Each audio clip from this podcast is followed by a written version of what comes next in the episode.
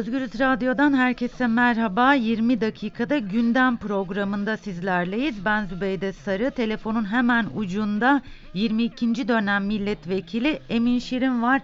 Gündemi değerlendireceğiz. Oldukça yoğun. Yerel seçimlere çok az bir süre kaldı. Merhaba Emin Bey. Merhaba, iyi haftalar, iyi Çok- yayınlar. Çok teşekkürler Emin Bey. Hemen başlıyoruz hızlı bir Buyurun. şekilde. Yeni Kapı mitingi. Ee, Evet. Genel olarak baktığınız zaman izlenimleriniz nelerdi mitingle ilgili? Ee, düzenli güzel bir miting yaptı Cumhur İttifakı.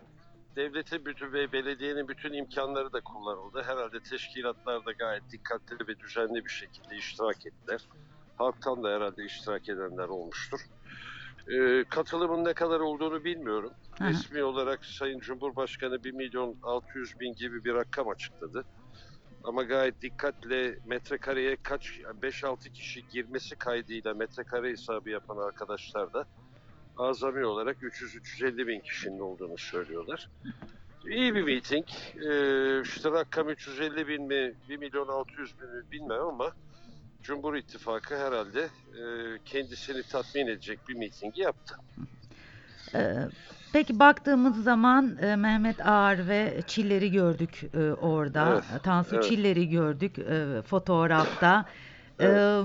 Siz bu o, iki e, e, 90'lara baktığımızda özellikle e, çünkü Mehmet Ağar ve Tansu Çiller dediğinde 90'ların o karanlık dönemi geliyor en azından benim aklıma. İki, ikisini orada görmek e, ne, ne anlama geliyor sizce? Yani Tansu Çiller'in ve Mehmet Ağar'ın Yeni Kapı'da olması nasıl bir mesaj veriyor olabilir? Valla bunu ikisi de tanıdığım insanlar. Mehmet Ağa'yla da eskiden beri bir ahbaplığımız vardı. O konuda bir yorum yapmayı pek istemiyorum. Sizin aklınıza gelen, seçmen açısından baktığınızda sizin aklınıza gelen birçok insanın da aklına geldi. Hatta e, tweetlerde takip ettiğim kadarından birçok insanın içi de yandı o günleri hatırlayarak. Yani Mehmet Ağar'la e, Sayın Tansu Çiller o zamanlar kendi gö- gö- doğru gördükleri şekilde e, biraz hukukun da dışına çıkarak çok sert bir şekilde terörle mücadele etmeyi düşünen insanlardı. Sonra şey değişti Mehmet Ağar. Biliyorsunuz daha da silah sıkacağına Düzova'da siyaset yapsınlar daha iyi olur gibi bir görüşe geldi. Doğru Yol Partisi'nin başındayken. Hı hı. Şimdi oğlu AK Parti milletvekili. Bunu unutmamamız lazım. Hı hı. Ee, Tansu Çiller'in de belki Özer Bey'in veya oğullarının da işleri vardır. İnşaat ruhsatları vardır. Bilemem. Öyle şeyler de konuşuluyor. Hı hı. Ee, belki de inançlı bir şekilde bu beka sorununa sahip çıkmayı düşünmüştür Tansu Hanım. Ee, siyaseten hiç konuşmuyor ama 15 Temmuz veya işte AK Parti'nin böyle önemli mitinglerinde e, gelip kendini gösterme ihtiyacını Kendini bir hissediyor. hatırlatıyor. İhtiyacını hissediyor herhalde. Yoksa hatırlatmak için eski bir e, başbakan olarak konuşma ihtiyacını hissetse Evet. yapması gereken herhalde e, görüşlerini röportajlarda, bazı televizyon programlarında veya bazı makalelerde paylaşması gerekir.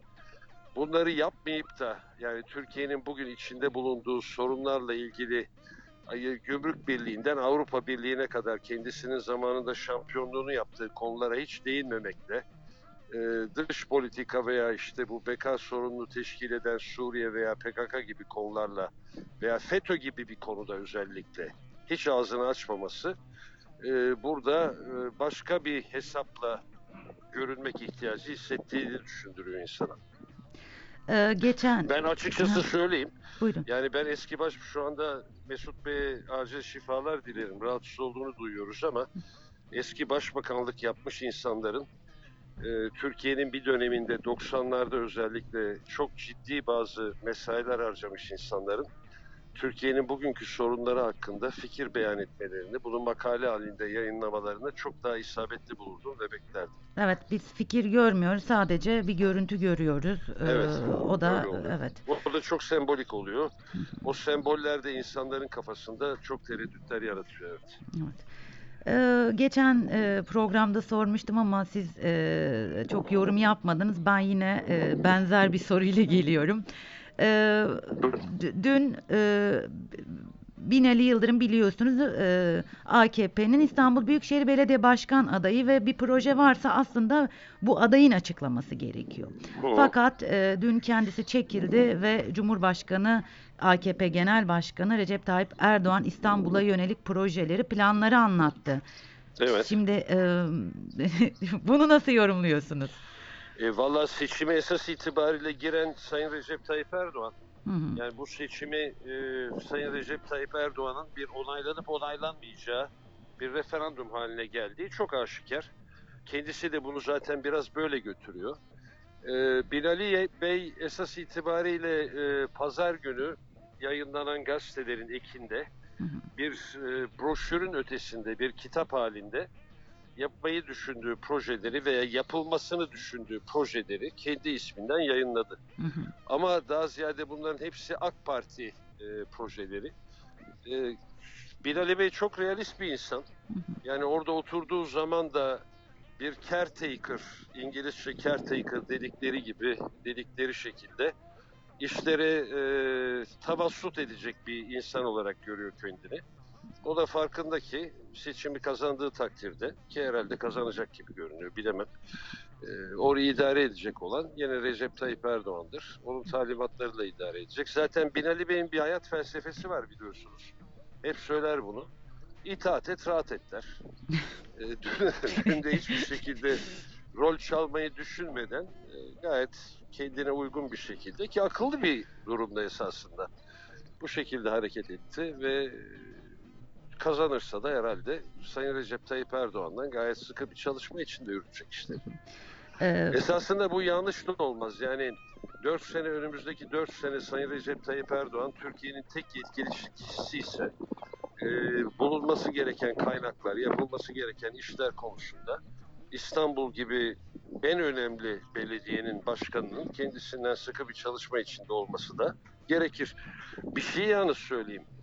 İmamoğlu da aynı şeyi yaptı. İmamoğlu da biliyorsunuz iki şey söyledi. Bir, ben seçimi kazanırsam parti rozetini çıkaracağım dedi. İki, Sayın Recep Tayyip Erdoğan'ı ziyaret etti. Eski belediye başkanı olarak fikirlerini almak isterim dedi.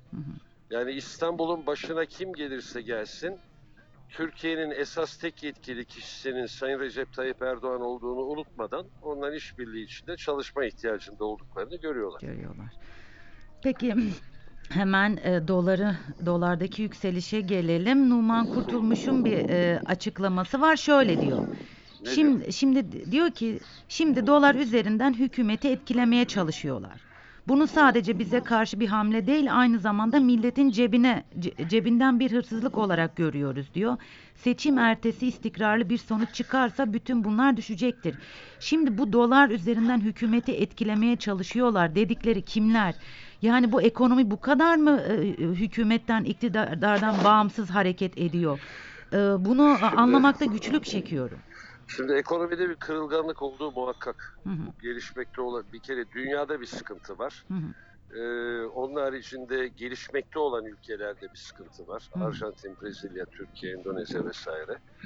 Ee, Türkiye'de de özel bir kırılganlık var. Bu özel kırılganlığın e, birinci sebebi e, iktidarın bu konuya fazla müdahil olduğu e, görüntüsünü vermesi ve çok bazı konuşmalarla işte piyasa kurallarının çok dışında faiz düşerse enflasyon düşer filan gibi bazı konuşmalar yapmaları e, ekonomi çevrelerinde veya piyasada bir tedirginlik yaratıyor. E, bunun haricinde pek tabii ki e, dış müdahalelerin olduğunu da görmek lazım. E, Trump açık açık e, benim dediklerimi dinlemezseniz ben Türk ekonomisini mahvederim diye açık bir beyanda bulundu. Hı hı. O beyanı yok kabul etmenin imkanı yok. E, velev ki JP Morgan'ı bu sefer hedef gösterdiler yaptığı bir yayın dolayısıyla. JP Morgan bundan evvel Endonezya'da 18 ay yasaklanmış. Başka ülkelerde de İngiltere'de 40 küsür milyon sterlin cezaya mahkum edilmiş bir banka. Spekülatif bazı hareketler oluyor. Yalnız bizim yönetimimizin anlamadığı bir şey var.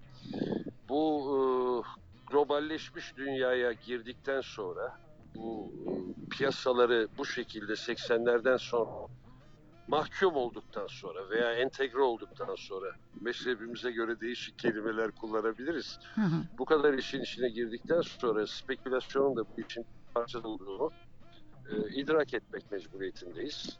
Zamanında Soros İngiliz poundunu çökertmiş. Serbest piyasa ve para dedik. Bunlar oluyor. E, son Türkiye'de olan hadisenin e, kırılganlıkla beraber spekülatif bir yönü de olduğunu düşünmek lazım. Ancak siyaset de bunu çok etkiliyor. Yani önümüzdeki seçimden sonra özellikle Amerika ile e, bu S-400'ler meselesinde filan ciddi bir e, problem içine girersek bazı ambargolar söz konusu olursa pek tabii ki bu kırılganlık e, çok daha önemli bir seviyeye gelir ve doların Türk lirasının dolar karşısında ciddi bir değer kaybetmesinden karşılaşabiliriz. Devam edelim. Dün yine Cumhurbaşkanı'nın adaylara ilişkin bir e, söylemi vardı. Diyor ki GBT sistemi doğru çalışmıyor. Bunlar e, bunların daha aday olurken durdurulmaları lazım. Ha bundan sonra ne olacak? Seçimden sonra hepsinin üstüne gideceğiz demiş. Şimdi burada ne anlatmaya çalışıyor? Ben çok e, bir Ben çok otoriterleşeceğim diyor. Ben hukuk kaidelerinin ötesine geçip çok otoriter bir sistem içinde bunu yürüteceğim diyor Sayın Recep Tayyip Erdoğan. Bunu da ben bir talihsiz açıklama olarak görüyorum.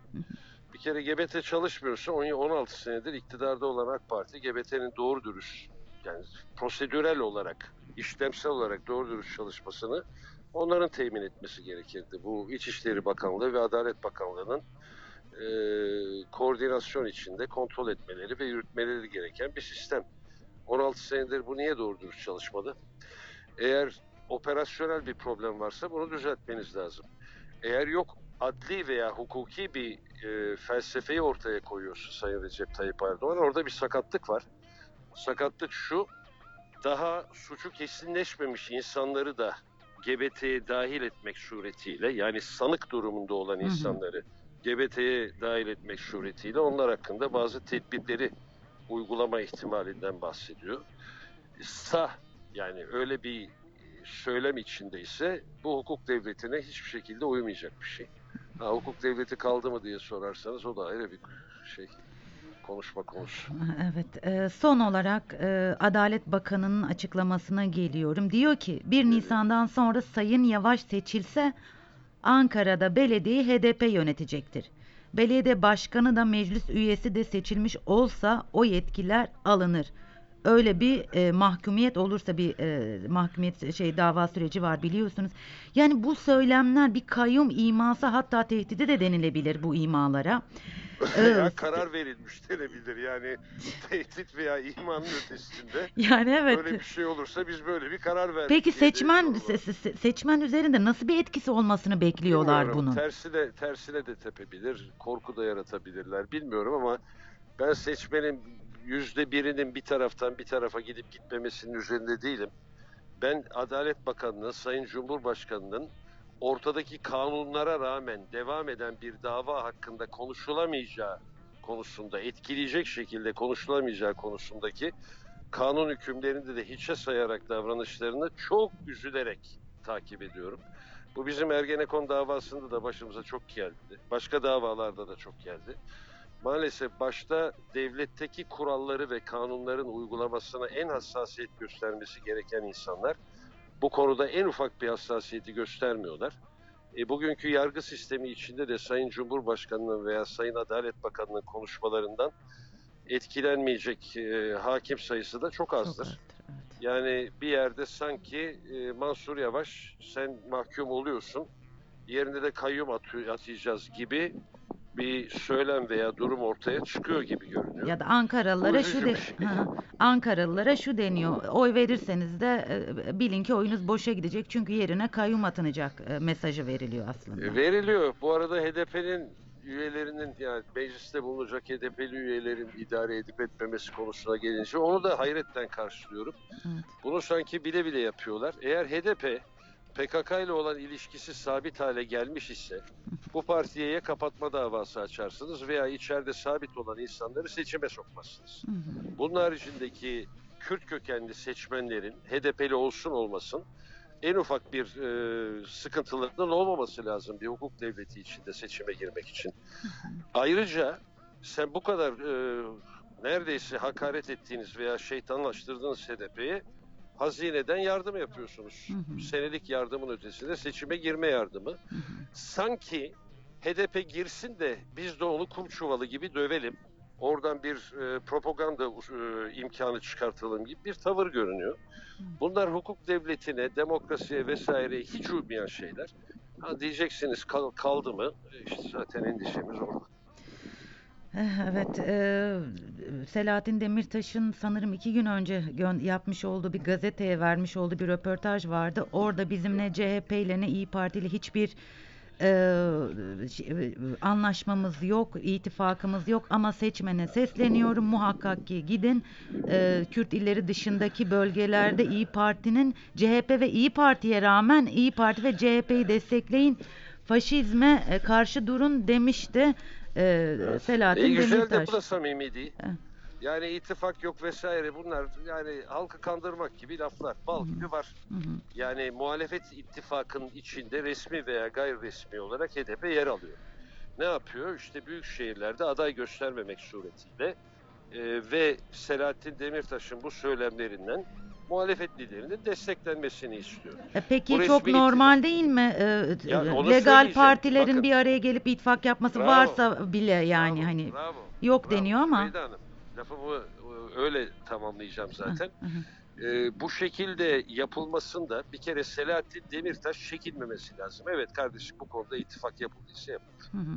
İkincisi diğer partilerin bundan ne kadar niye bu kadar korktuklarını ben anlamıyorum. O da ayrı bir şey evet. Ha onu, ondan korkuyor. Onu anlamıyorum. Kardeşim Hı. siz HDP'li seçmene, HDP'ye oy vermiş olan seçmene ihtiyacınız var ise ve onların meşru haklarını tanıyorsanız bunu söylemekten niye çekiniyorsunuz?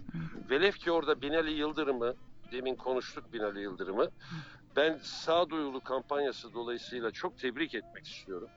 Bu gergin hava içinde nispeten üst kademelerin germeye çalışmasına rağmen İstanbul'daki iki aday bu büyük şehirde e, fazla germediler kendi seviyelerinde ve Binali Yıldırım gayet açık kalplikle ben bundan evvel HDP'ye oy vermiş seçmenin de oyuna talibim dedi. Hı hı. Bunlar güzel şeyler. Evet. Bir seçimi bu şekilde yapmak lazım.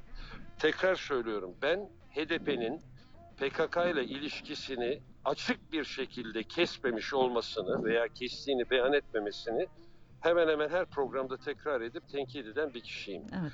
Ama legal olarak en ufak bir suç unsuru bulunmayan Kürt kökenli seçmenlerin ve veya başka seçmenlerin HDP'yi desteklenmesinin bu şekilde şeytanlaştırılmasında son derece yanlış buluyorum. Çok teşekkür ediyorum ben size yorumlarınız için. Teşekkür ederim. Başka bir Seçimden yayında sonra tekrar birlikte üzere tabii ki inşallah, tabii, tabii. ki görüşmek üzere. Hayırlı hayırlı günler, iyi yayınlar. Sağ olun teşekkürler.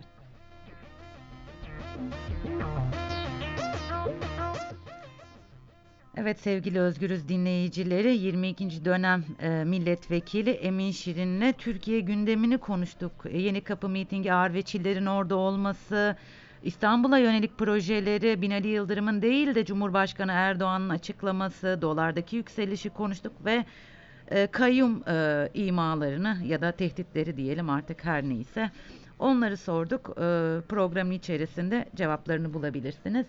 Ee, bir sonraki 20 dakikada görüşmek üzere. Şimdilik hoşçakalın.